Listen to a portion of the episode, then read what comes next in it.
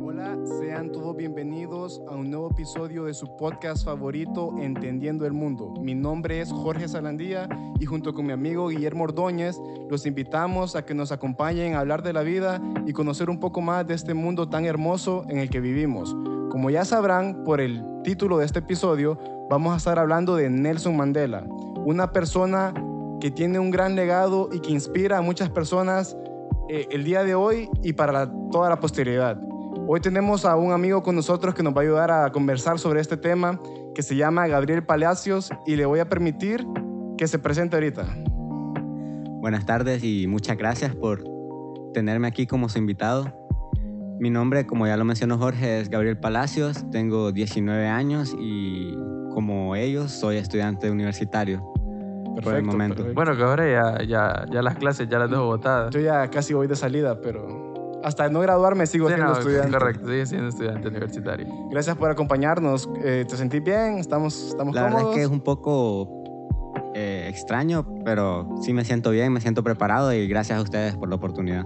Sí. Sí. No, eh, de- cabe decir, Jorge, que hemos eh, invitado a Gabriel a, esta, a este episodio porque para nosotros, eh, bueno, siempre hemos hablado de eso, ¿verdad? Que Gabriel es, eh, da, da gusto platicar con él porque casi sabe de todo. Es bien inteligente. Sí, eso es correcto. Entonces, podemos platicar con él de cualquier cosa y sabemos que, que va a tener algo que decir. Entonces, siempre eh, pensamos en vos y le digo, Jorge, con Gabriel tenemos que hablar de este tema porque es un tema muy interesante, ¿verdad? Que las personas, eh, la mayoría, tal vez solo saben del nombre de Nelson Mandela, quién fue él, pero hay todo un trasfondo, toda una historia, todo, todo un legado que dejó a la humanidad y que, que es muy, muy bonito y muy importante resaltarlo porque, como Jorge siempre dijo, a mí siempre me gustó una frase que vos dijiste cuando comenzamos el podcast, que, que para ver quiénes somos hoy hay que ver eh, al, pasado. al pasado, ¿verdad? De dónde venimos, entonces... eh, eh, eso es muy importante. Entonces, gracias Gabriel por estar aquí con nosotros. Y, y espero que este sea un episodio muy, muy bonito y que para a todos nos deje una, una gran lección. Y un poquito de cultura también. Sí, porque como vos decís, hay mucha gente que sabe quién es Nelson Mandela, Ujú. pero mucha gente no. Entonces, eh, para esas personas que tal vez no sepan quién es o lo que hizo, Ujú. vamos a aprovechar a expandir un poquito de, de eso hoy. Entonces, preliminarmente, ¿qué piensan ustedes de Nelson Mandela? ¿Qué, qué saben? ¿Qué les inspira de él?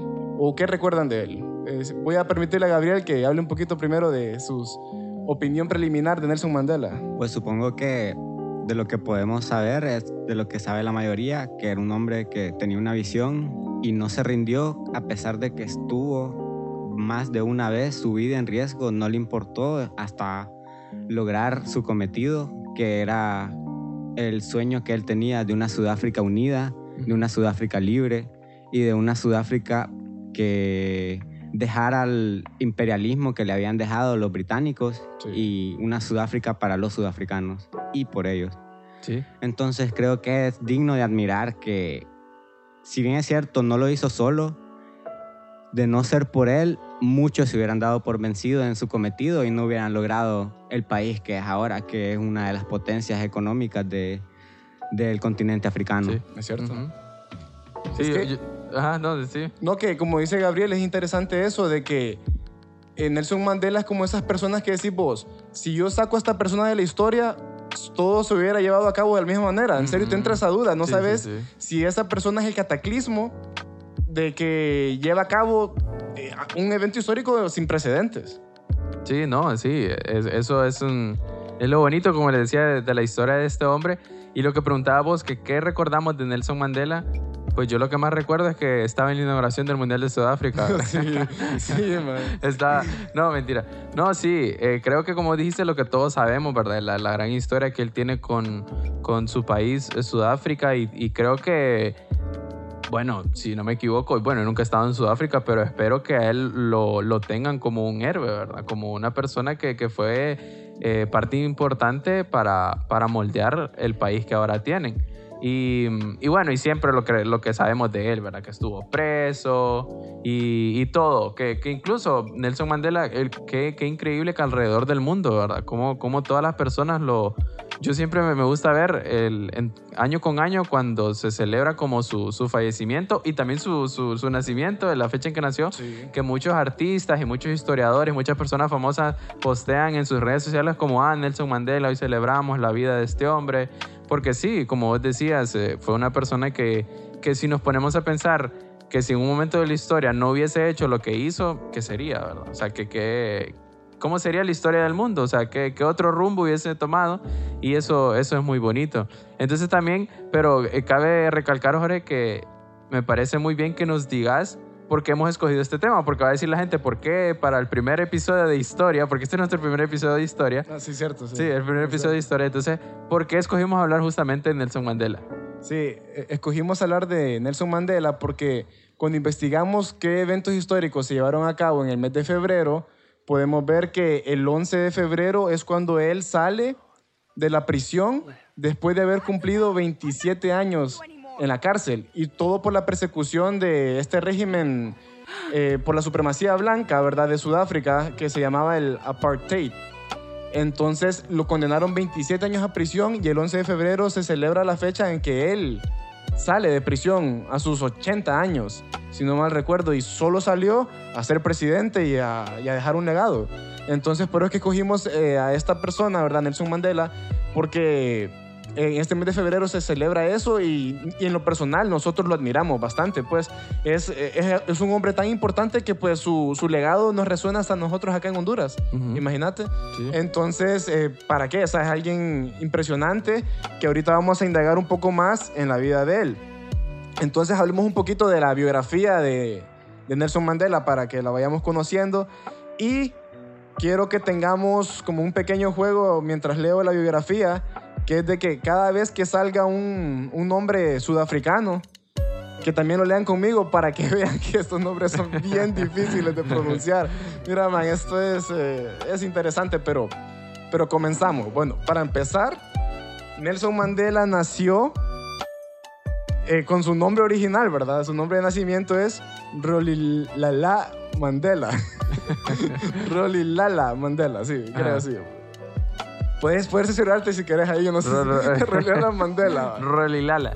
Bueno, y nació... Bueno, así está escrito, ¿verdad? Así- así está escrito, así yo- está escrito. Y uno, uno lo lee como está escrito. No me juzguen por no tener pronunciación africana, ¿verdad? Entonces, él nació en el clan Madiba, en la aldea de Mes- Mesfo.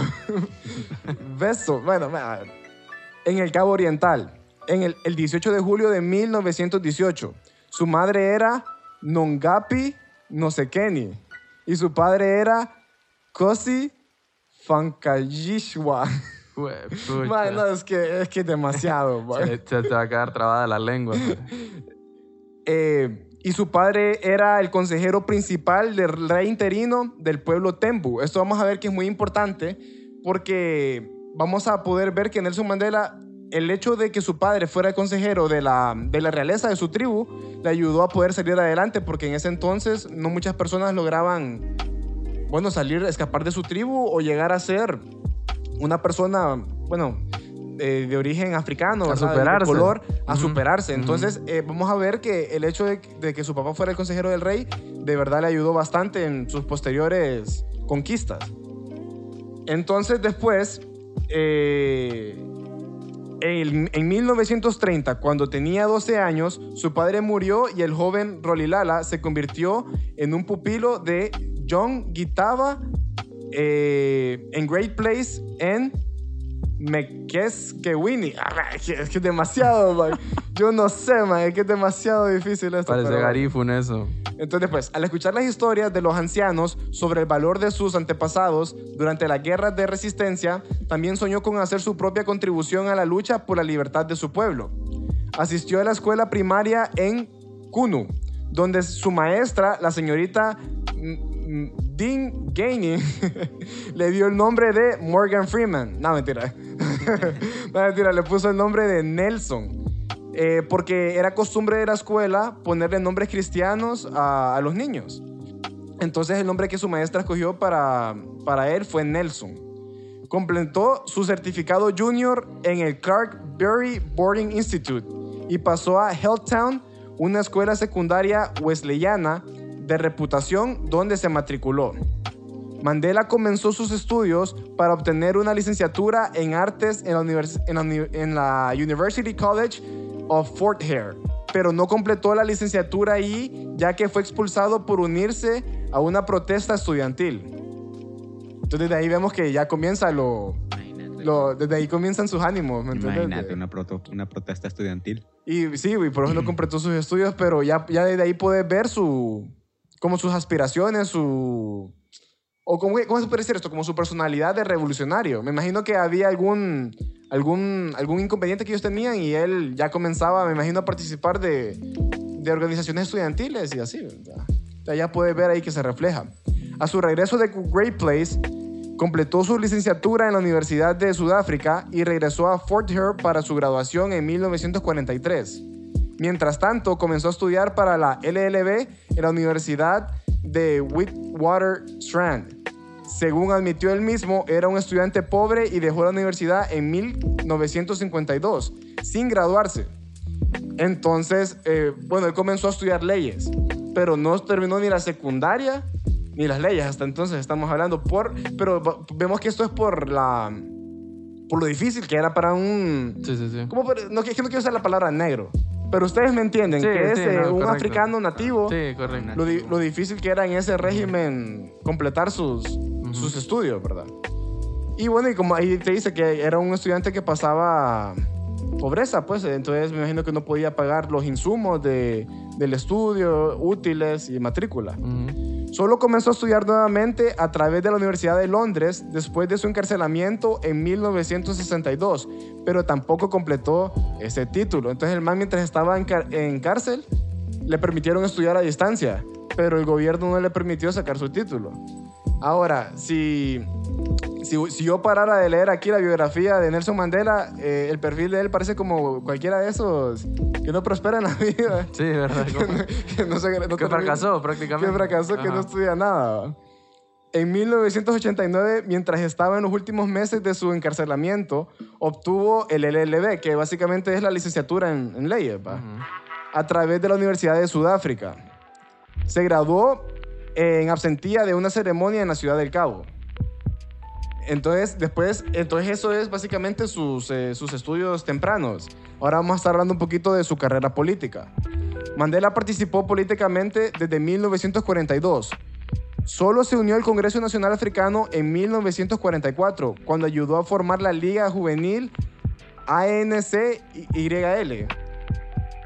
que básicamente es eh, la- eh, el African National Congress Youth League, que es el, ¿cómo se podría decir? Como la bancada de, de, de- de africanos jóvenes Jóvenes. en, en el Congreso, ¿me entendés? Así se podría traducir. En 1944 se casó con su prima. No, perdón. se casó con la prima de Walter Sisulu. No, mejor ya, ya lo difamaste. como pobre- vengo lanchando. Ya difamaste al pobre Mandela. Sí, no, me arrepiento. Pero eh, como pucha, como vengo lanchando, se casó con su Ah. prima. No, bro.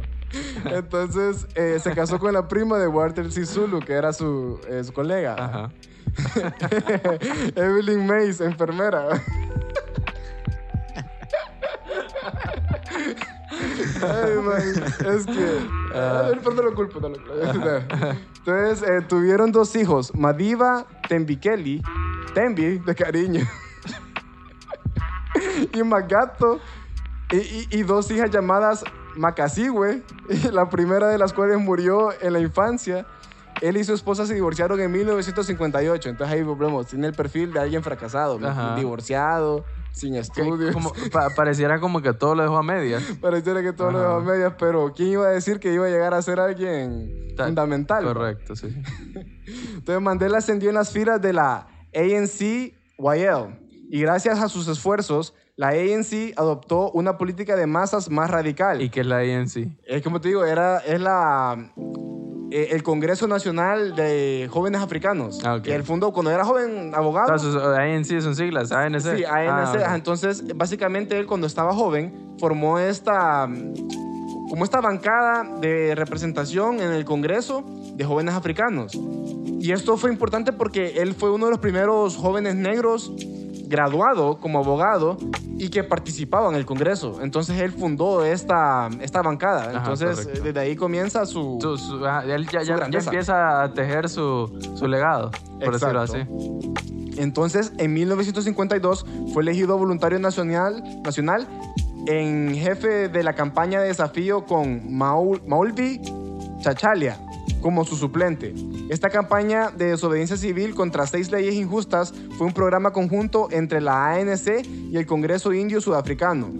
Él y otros 19 fueron acusados bajo la ley de supresión del comunismo por su participación en la campaña y sentenciados a nueve meses de trabajos forzados, suspendidos por dos años.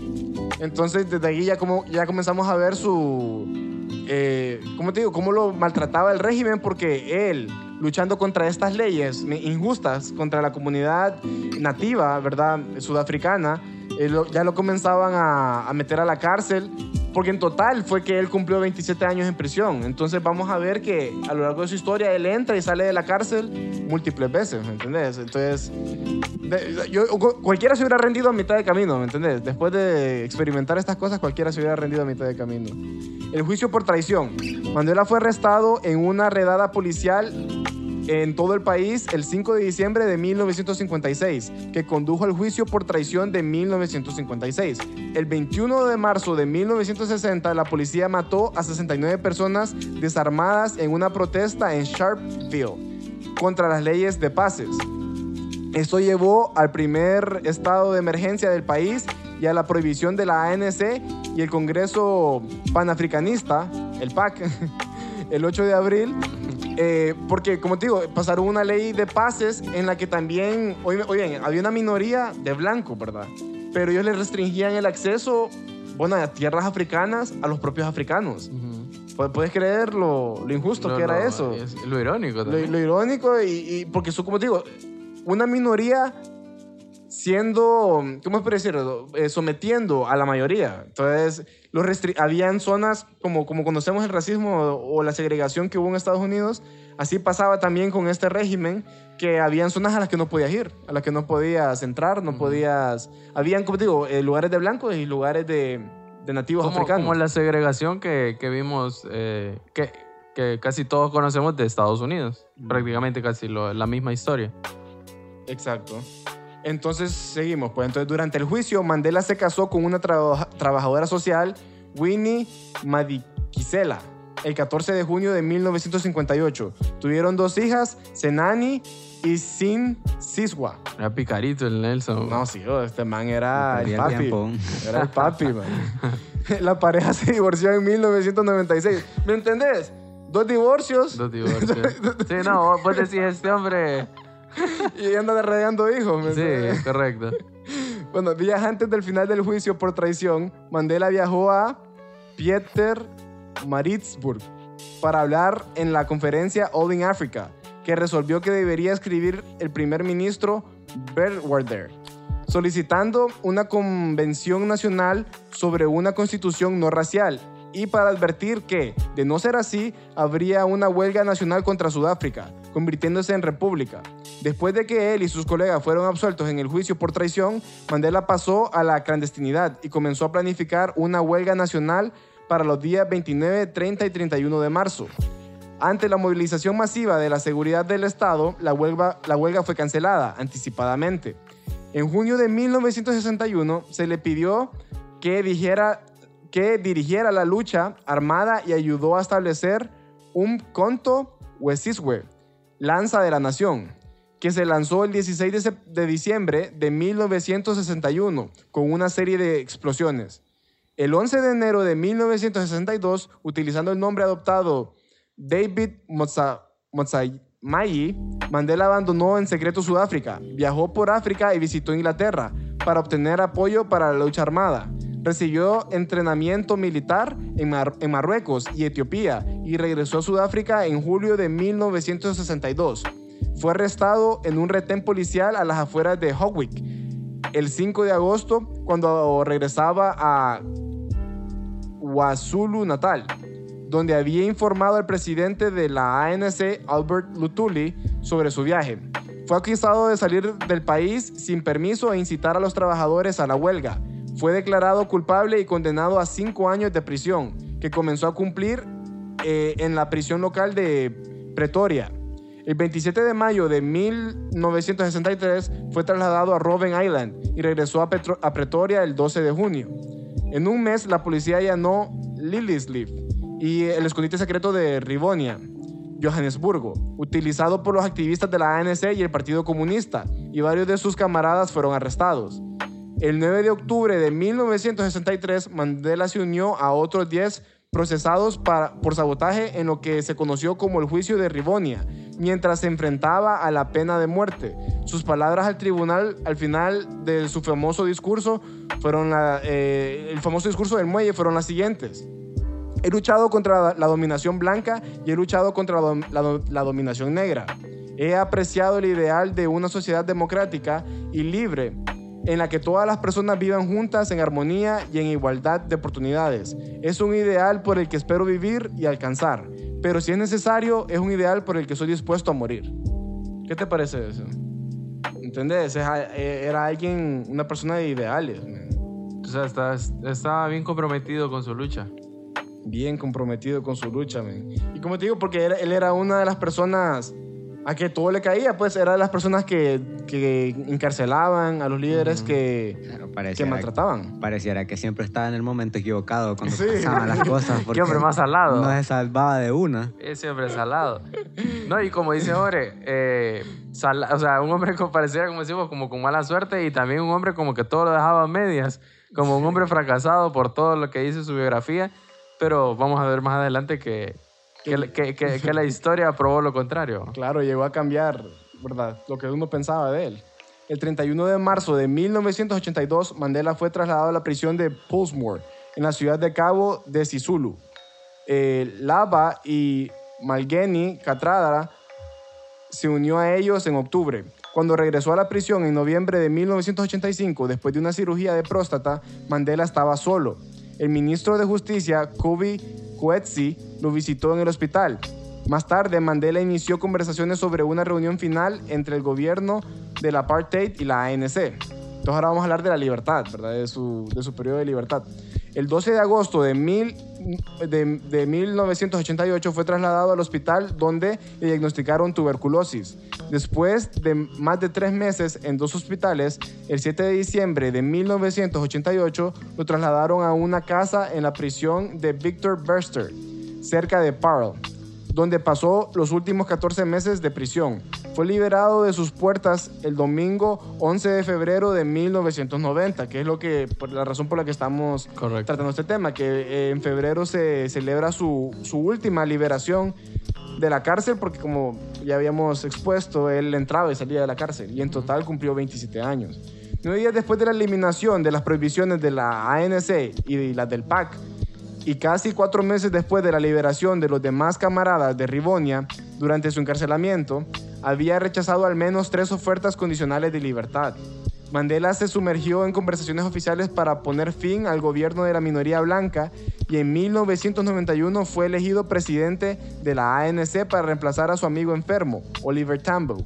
En 1993, él y el presidente F.W. de Klerk ganaron conjuntamente el Premio Nobel de la Paz y el 27 de abril de 1994 votó por primera vez en su vida.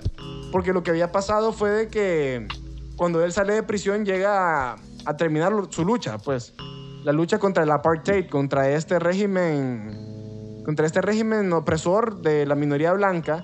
Y cuando comienza su lucha, él consigue, gracias a Dios, ¿verdad?, el respaldo de- del, presi- del presidente de ese momento blanco, pues, F.W. Clerk. Y entonces tanto Mandela como el presidente F.W. Clerk comienzan este, esta lucha para, abol- a- bueno, eh, el abolimiento, ¿verdad? ¿Cómo es? A- Abolir. abolir, perdón, así va. Abolir lo que es el apartheid. Entonces, por eso es que ellos reciben conjuntamente el Premio Nobel de la Paz. Ambos a la, ve- a la misma vez, porque fue un trabajo conexo, pues. Sí, sí, sí. El presidente blanco que accede y él obviamente que instó la causa de, de- de- de toda su vida. que, que- que comenzó con todo el... Sí, y, y- y fue hasta, como te digo, 1994 que él votó por primera vez, porque antes de eso los negros no podían, no podían votar. Ahí en Sudáfrica, en su, imagínate en su propia tierra, ¿me entendés? Eh, y todo por lo que dijo Gabriel del imperialismo. El imperialismo. Imagínate. Es difícil de imaginar, pero la primera elección democrática a mediados de los años 90. Sí, Sí. la verdad. A Que, mediados de los años 90.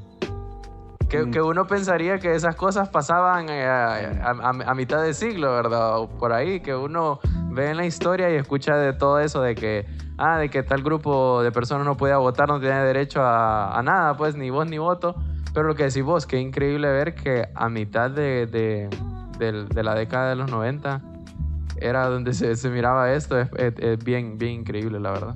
Sí, porque, ¿cómo te digo? Si, van, por ejemplo, si él votó por primera vez en 1994, significa que ya la segregación en Estados Unidos ya había culmina- culminado. ¿Te acuerdas que fue como por los 60, 70, verdad? Ya tenía casi los 30 años ya de, Sí, de de- haber sí. sido abolida. de haberse abolido en Estados Unidos, y, pero había esta parte del mundo en la que persistía.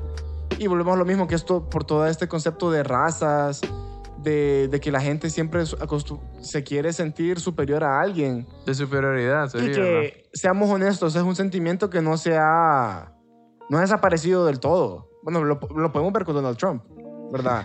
que él ha incitado a todas estas personas eh, estadounidenses no solo a, a, como, a tener todavía un poco como de odio hacia la raza negra, sino que en general tener odio a cualquier raza que no sea la de ellos. En, en mayor o menor escala, ¿verdad? Latinos, asiáticos y negros, pues. Sí, porque fíjate que hablando un- poco de eso, fue increíble ver cómo en la, en la inauguración, en la toma de posesión del, del presidente Biden, cómo esta cantante y actriz y artista, todo lo que implica, Jennifer López cantó, una latina. Bueno, creo que sí nació en Estados Unidos, pero Pero tiene origen latino. Y, y incluso en el evento habló, dijo una frasecita en español que dijo libertad para todos, no sé qué, algo así, no me acuerdo. Pero es lo que te quiero decir. Y el presidente Biden, bueno, que lo tuvo que haber permitido porque era su inauguración, pues. Entonces, pero Trump, que hubiese pasado algo así, hubiese dicho, wow, ¿verdad? Entonces, pero lo que vos decís, ese sentimiento de, de racismo y de que una raza es superior a la otra, porque incluso esto lo podemos ver en los partidos de la UEFA Champions League, que todos los, eh, todos los, mm, todos los equipos en su brazo andan el, el este, como badge, ¿cómo se dice badge? Como, una insignia. ¿cómo ajá, como una insignia así que dice respect. Sí, O sea, ¿por qué? Porque respeto. Y en los, en los estadios se puede ver el no al racismo. sí. Y, o sea, que hasta las mismas organizaciones y todo saben que es un problema muy grande. Y en Europa, ¿verdad? Que podemos ver de muchos casos de, de- en Europa de jugadores o de artistas o de incluso personas que viajan allá de acá de, Ameri- de América Latina que van con sus papeles en regla, ¿verdad? Como turistas normales, personas que tienen la capacidad de, de- de ir a, como turista a Europa. Y, y se han escuchado casos de que son, son discriminados, son tratados como de menos por el simple hecho de que luzcan diferente, que tal vez su piel es más opaca o que tienen pelo negro y sus sus facciones son ya de, de indígenas, por decirlo así. Son, son, son... Estas personas son afectadas por, por el, por el Sí. racismo, ¿verdad? Te ataca una Karen. Te, te, Te ataca una Karen y, y te, y te comienza a hacer. No, pero es que, es que es lo que preocupa y lo que y como decía Gabriel, o sea, a mediados de los años 90 estar viendo esto y que, y que no se ha terminado, pues. No, no, O sea, no se- no. tal vez en esa parte Mandela luchó y en una manera lo logró abolir, pero, pero imagínate en estos, en estos lados de Europa que se supone que son, que uno dice, ah, el primer mundo, qué bonito, yo quisiera vivir allá, que son tan avanzados. Sí. Y es cierto, son avanzados en tecnología, en economía, en política, en eh, muchas cosas. Pero en la forma de tratar a los demás, claro, no estoy generalizando, ¿verdad? No Sí. estoy diciendo No, que todos claro, los europeos sí. son así, Sí. pero la mayoría sí. Entonces eso, qué feo, ¿verdad? Qué feo. Y por algo que Mandela luchó Luchó. que Mandela luchó. Entonces, porque fíjate que lo curioso de todo esto, Jorge y Gabriel, es que podemos ver, como les decía yo, todos esos, estos artistas, todas estas personas influyentes en el mundo, que cuando es el nacimiento de Mandela o incluso el 11 de febrero o también se conmemora el fallecimiento de él, Ujú. estos artistas ponen como que, uy, Mandela, ¿verdad? Una, una persona. Y yo te he puesto que muchas personas que son fans de esa persona influyente, va, este, un- como, va, que te puedo poner un ejemplo rápido, como sea, vaya, Cristiano Ronaldo, usemos a Cristiano Ronaldo de ejemplo. Cristiano Ronaldo viene y lo ha puesto, yo lo he visto. Ujú. Viene y pone Mandela, celebramos a Mandela porque una gran persona que bla, bla, bla. Y te he puesto que muchos fans de Cristiano Ronaldo en Instagram o Facebook dicen como, ah, sí, Mandela, wow, qué bonito. pero hasta ahí. No se ponen a pensar que tal vez ellos en algún momento ven a una persona de, de raza negra en el, en el metro o en el bus y dicen, ay no, ahí no me siento porque se me va a hacer algo, ¿verdad? Sí, sí. Entonces, ¿cómo podemos cómo ser así como doble moral? Sí. Que claro, si Cristiano Ronaldo lo dice, uy, qué bonito. O sea, qué bonito mensaje, es cierto, Cristiano Ronaldo tiene la razón, pero ya cuando me toca a mí aplicarlo, ya no. Ya no. O sea, ya no me acuerdo de lo que por lo que luchó Mandela. Exacto. Entonces, eso, eso es un poco eh, contraproducente, ¿verdad? Y, y- y que lo hace pensar a uno qué estamos haciendo, la verdad. Y lo que yo lo, lo que yo también te quiero decir es que, por ejemplo, como eso que mencionaste vos, de que estos jugadores tienen que andar así con esta insignia, ¿verdad? Y que, en los, y que en el partido tienen que poner estos rótulos que dicen, ¿verdad? No al racismo. Qué raro es que tengamos que seguirlo diciendo. No, Sí. no, no tiene que ser como, como sentido común, ¿me Como algo entendés? implícito, ¿ya? Como que sí, no que ten- Ujú. mira, la razón por, la- entonces te lleva a creer que la razón por la que se abolió, ¿verdad? El, el- el racismo institucionalmente fue solo para eso, para abolirlo institucionalmente, ¿verdad? Para que no estuviera en el gobierno, porque Ajá. eso era lo que era el apartheid, ¿verdad? En, Como en. Sudáfrica, que en, Sud- en Sudáfrica, sino que, que el- el- la segregación y el racismo estaba institucionalizado, legalizado, o sea, vos podías ser racista, ¿verdad? Obviamente la lucha de Mandela fue abolir eso del Estado, pero el racismo perdura en los corazones de las personas. Porque vos podés, este es un ejemplo claro en Estados Unidos, vos podés eh, abolir o ilegalizar algo, pero no podés cambiarle la mentalidad a las personas. Ajá. y eso es algo Sí. que nosotros los humanos tenemos que aprender, que aunque sabemos que es incorrecto, no podemos cambiar la cultura de la gente. Y eso es algo que nosotros como hondureños tenemos un problema bien grave. Sí. Porque la ustedes saben, la cultura Sí. del hondureño, aunque yo sé que no todos, la mayoría es que no nos gusta trabajar. Y por mucho que venga un gobierno o venga alguien y se y- e, intente Ajá. esforzar en algunas veces al pueblo a trabajar, pero si este no tiene la cultura para hacerlo, jamás lo va a lograr. Exacto. Y esto es lo que pasa en el mundo. Hay la mayoría de los estados ya eh, abolieron este, esta cultura del racismo, pero la gente no puede cambiar su mentalidad porque en los, a los ojos de ellos lo que están haciendo es correcto y totalmente normal. Aunque pueda venir todo el mundo a decirles que es incorrecto, si vos lo ves así, es bien difícil que alguien te saque de eso. Y más si lo crees. Y más si hay alguien influyente que lo cree y lo promueve. Como en, tu hogar, ¿verdad? Que esa es la influencia más grande. Imagínate que tus papás sean racistas, hay, un gran porcent- hay una gran posibilidad de que vos también de seas que racista. yo sea racista. Sí. Entonces ese es el problema. Y ese fue el problema ahorita en Estados Unidos, que llegó una persona que no tenía la capacidad política para ser presidente porque se tiraba demasiado a un solo bando. Ujú. Y cuando vos llegas a un cargo de tanto poder, tenés que ser equitativo al momento de impartir, porque un país no solo son los que te apoyan. Ujú. Y eso fue algo que le dijeron al presidente Trump varias veces. El país no solo son los que te siguen, el país son todos. Y aunque no le guste, eso fue lo que pasó y por eso perdió. Sí. Sí, sí, no, es cierto. Y, y o sea, siguiendo con, con, con lo del tema de Mandela y, y siguiendo con lo que decía Gabriel, en comparación con el presidente Trump, que vino y, y como dice Gabriel, él solo trató de gobernar para un solo bando, ¿verdad? Sí. Y eso es incorrecto. Entonces- presidente de toda la nación. Entonces al hacer eso, estás como, como retrocediendo. Uf, o sea, yo siento que las personas, vaya, en el caso de Estados Unidos, como Malcolm X o, o el Dr. King o Rosa Parks, todas esas personalidades de- de- del tiempo de la, de la esclavitud y la segregación de los, de los negros en Estados Unidos, se han de haber retorcido en la tumba. Porque han de haber dicho, pucha, este está botando a la, a la- a la basura todo lo que nosotros vivimos y por todo lo que luchamos, ¿verdad? Sí. Y entonces, eso es a lo que voy. También podemos incluir a Mandela ahí, porque vemos que Mandela, todo, todo su, toda, toda su iniciativa, ¿verdad? Como decís vos, de deslegalizar el- la esclavitud y toda la segregación que tenían ellos.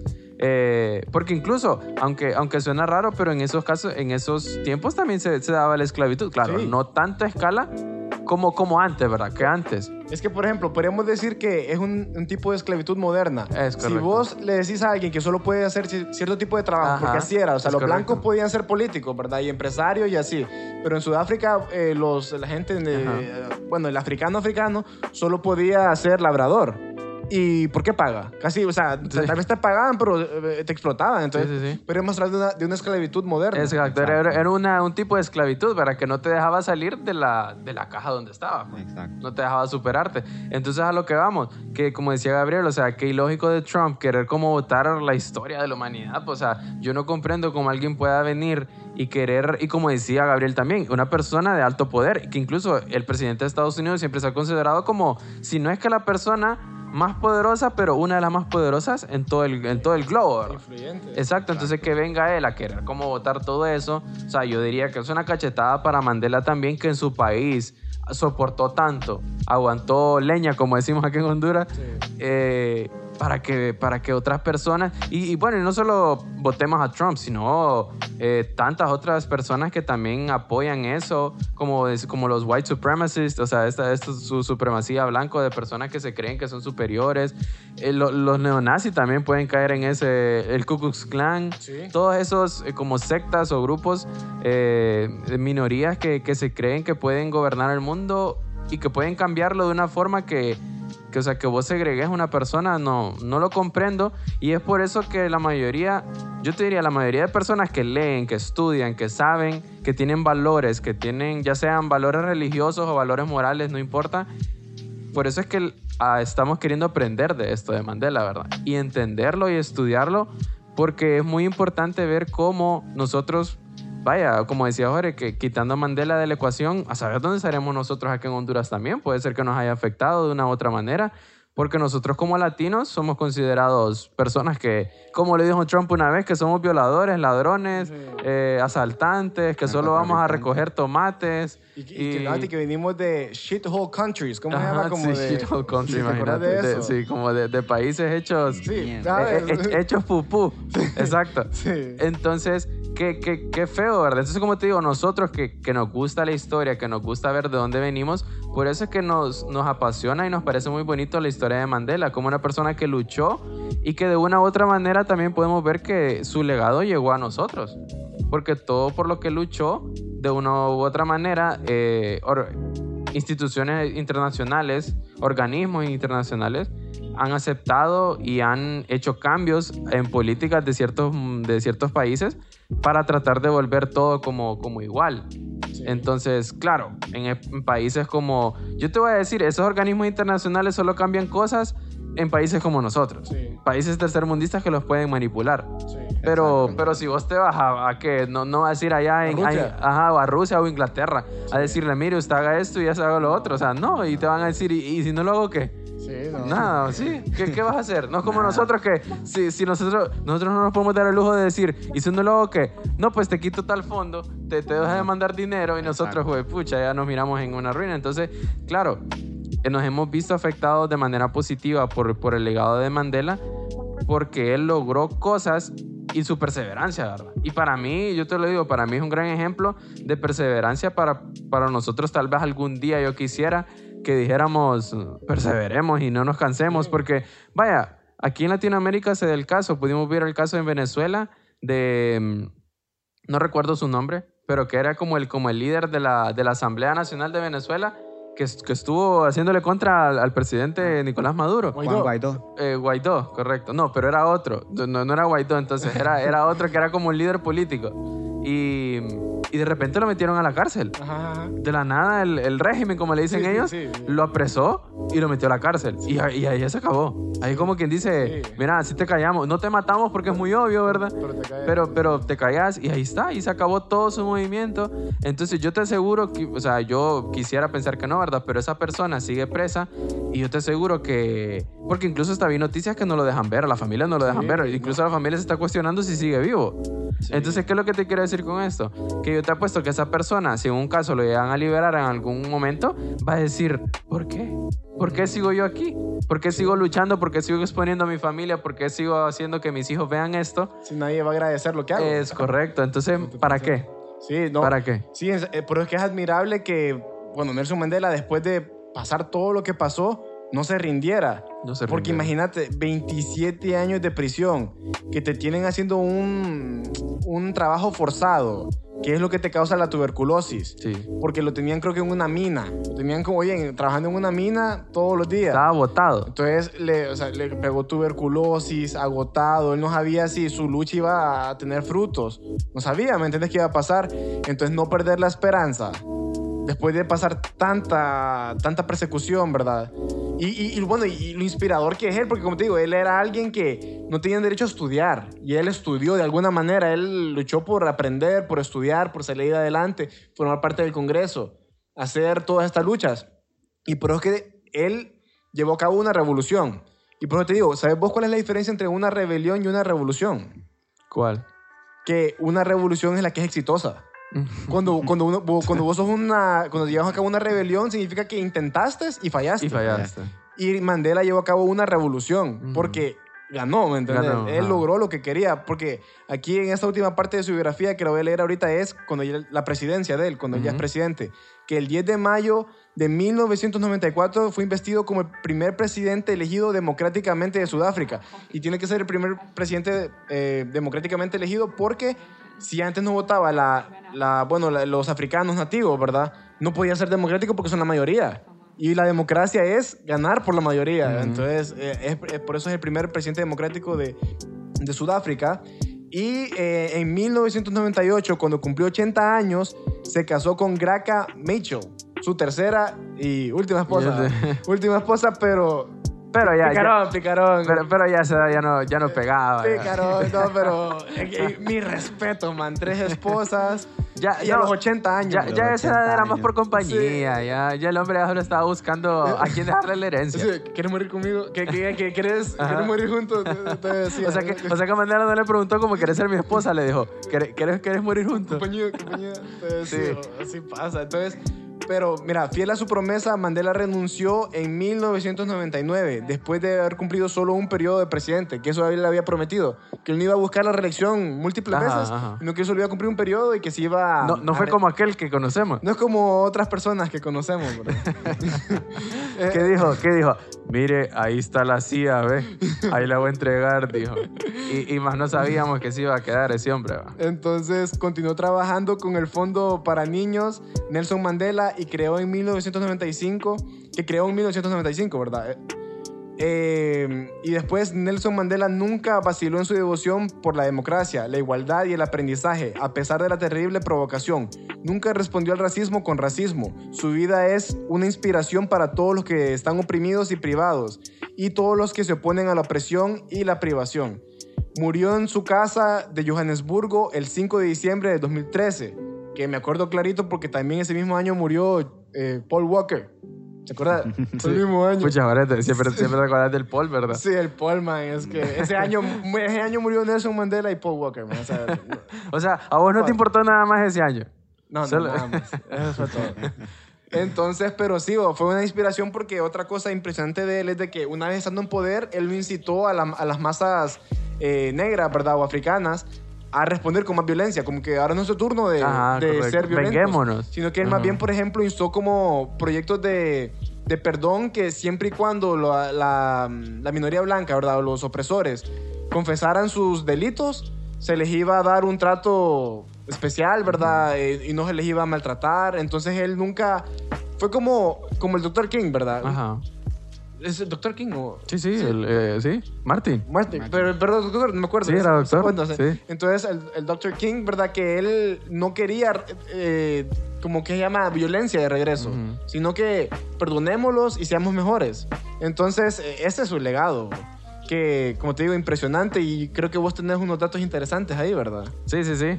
Pero fíjate que, o sea, antes de decir estos datos, me gustaría escuchar de ustedes, o sea, ya que hemos hablado de todo, eh, que, o sea, para mí hablar de Mandela también es como, como decía, ver de dónde venimos, pero también hacia dónde vamos, ¿verdad? Sí. Entonces yo les preguntaría a ustedes dos, ahora que, que hemos escuchado más a fondo de la historia de Mandela, de lo que hizo, de cómo fue su vida, prácticamente de fracaso, ¿verdad? Pero que al final eh, fue todo un legado por, por su perseverancia.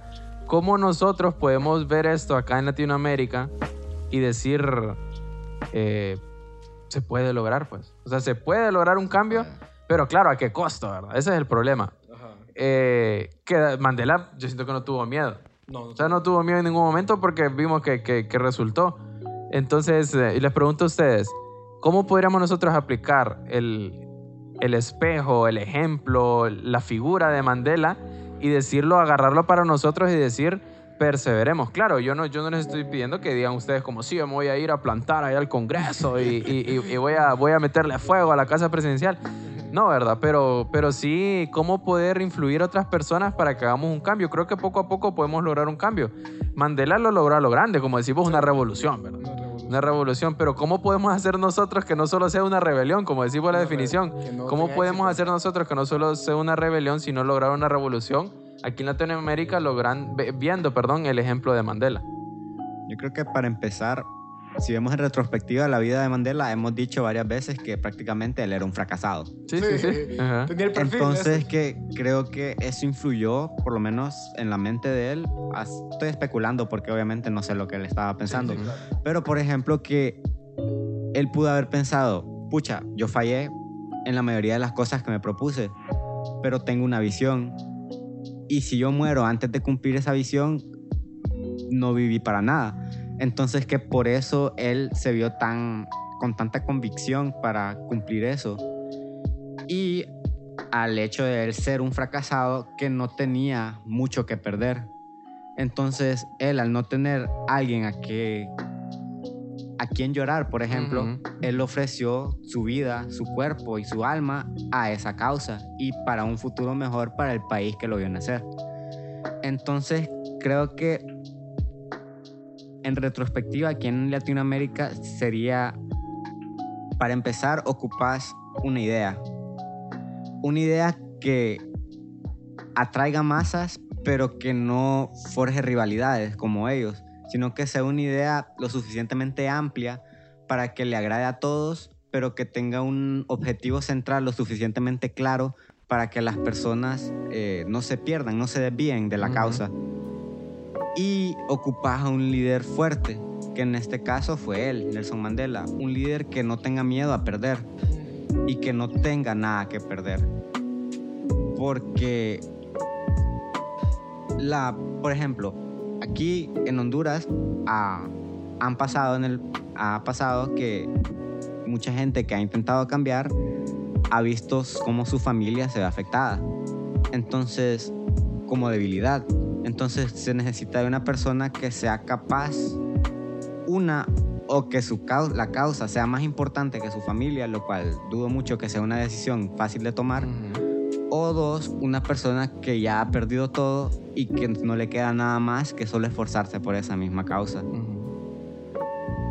Y que no solo sea una persona, porque si nosotros vemos, por ejemplo, en la biografía que nos dice Jorge, no Mandela nunca estuvo solo. Siempre tuvo un grupo de personas que lo acompañó en el proceso para una Sudáfrica mejor. Entonces, sí es algo difícil de hacer, pero no es imposible. Solo se necesita el grupo correcto de personas y la idea correcta. Con la persona en la cabeza que tenga la mentalidad correcta para hacer las cosas por el bien, Sí. Como Mandela. como Mandela. Sí, Lo cual no es algo fácil de no, encontrar. no es algo Porque fácil. sabes qué pasa muchas veces, así como lo que has dicho vos es muy correcto, de que los ánimos de un cambio siempre están ahí, ¿verdad? En Ujú. las masas.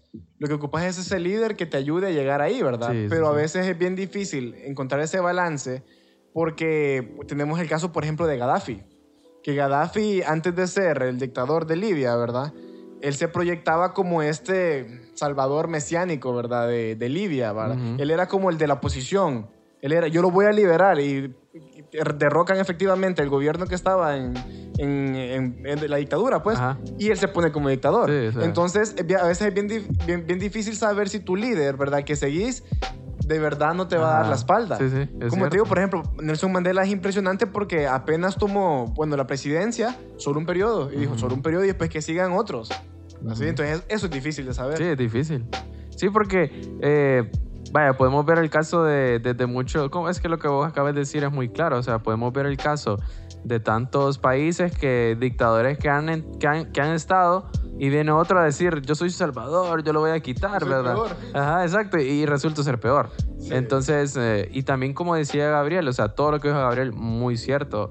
Y yo añadiría que ames, a tu, que ames la causa. Porque, Sí. porque ponerle que vos estás en una causa y yo creo que si no la amas, creo que no vas a llegar al, al- al fruto. Es como, vaya, podemos hacer como la analogía como con una carrera universitaria, ¿verdad? Nosotros, como dijo Gabriel, que estamos en una carrera universitaria, eh, nuestras carreras, ninguna carrera es fácil, ¿verdad? Ninguna carrera es que vos llegas a la universidad y te dicen, mire, usted solo haga tres tareas y ya le vamos a dar el título. No, sino que son años, eh, días sin, sin, sin dormir, tantas tareas, tantos exámenes.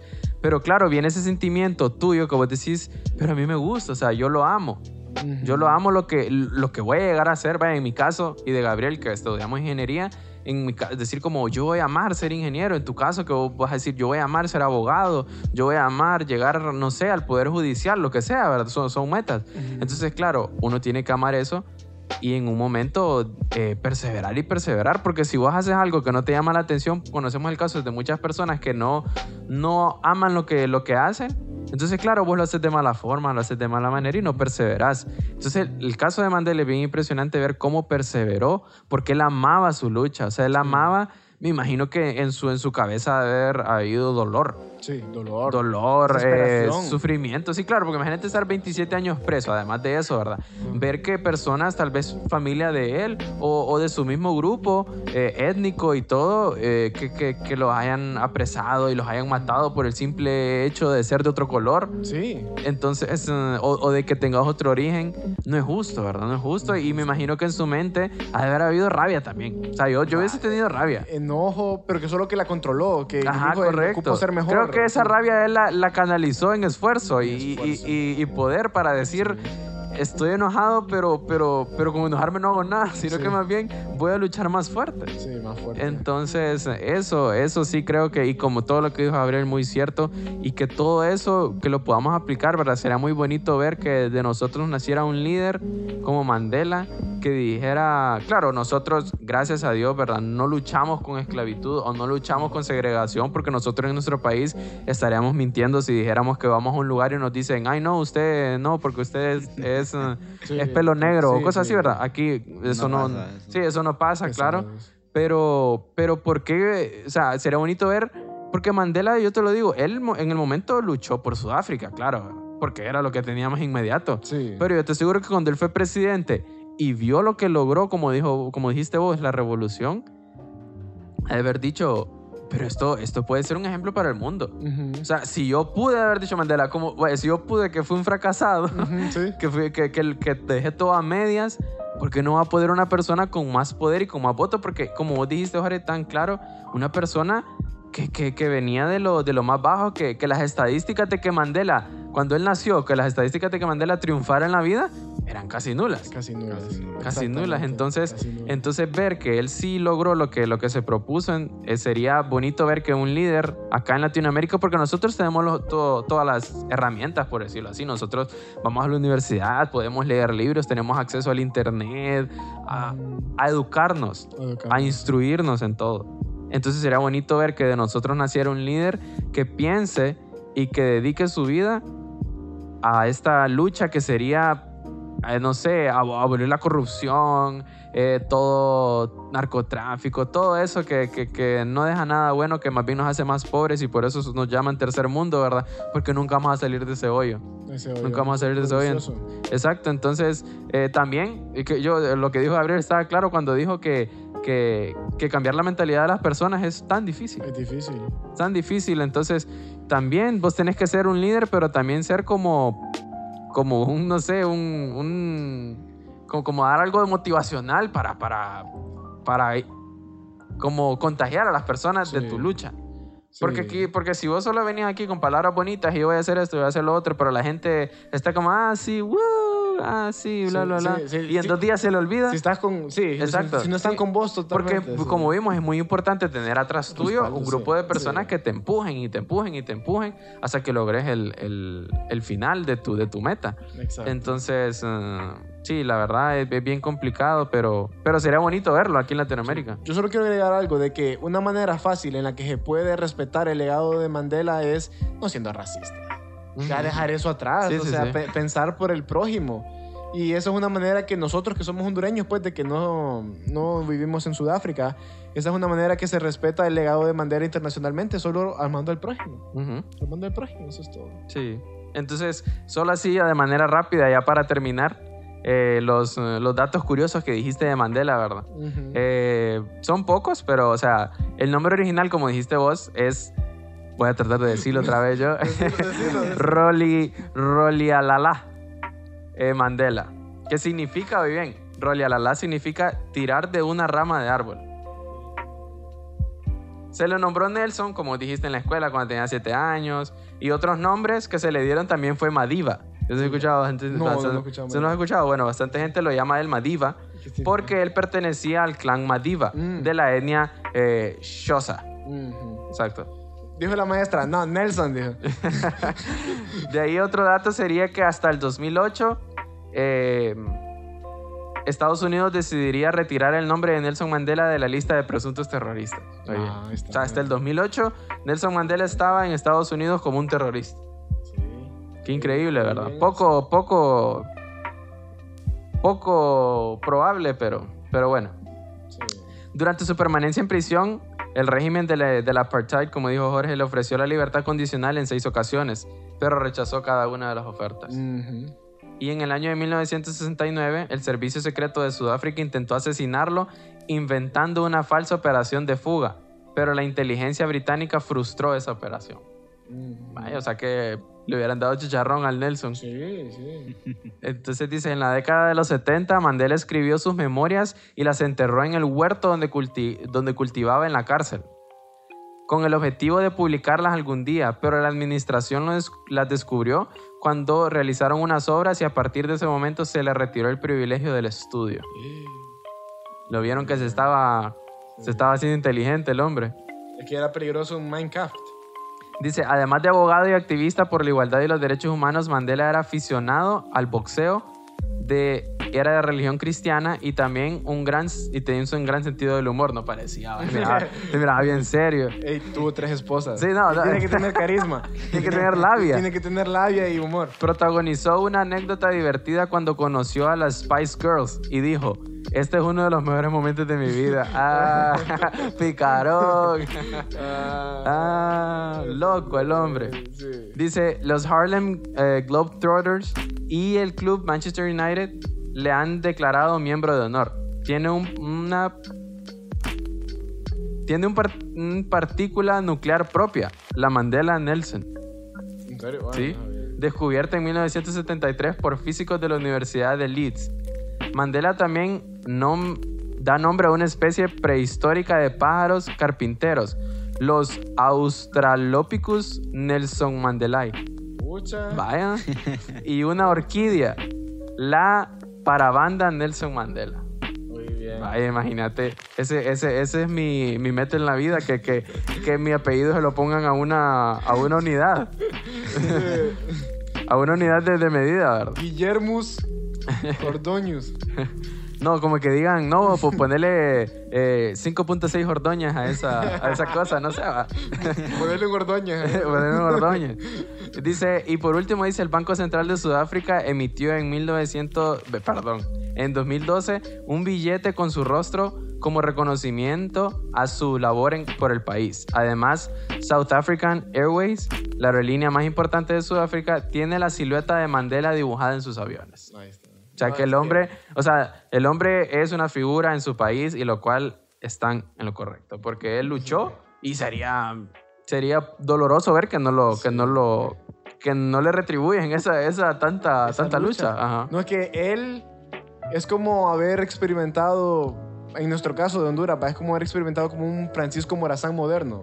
Sí, les agradecemos por haber escuchado este episodio. Espero sea muy interesante y que, bueno, haya sido parte de historia y parte también de, re- de un poco de reflexión, ¿verdad? De lo que, de lo que fue Nelson Mandela para la historia de- del mundo y de Sudáfrica. Le agradecemos a, a nuestro amigo Gabriel Palacios, que, sa- que sabemos que no va a ser ni la, Ni la ni la última. primera ni la última.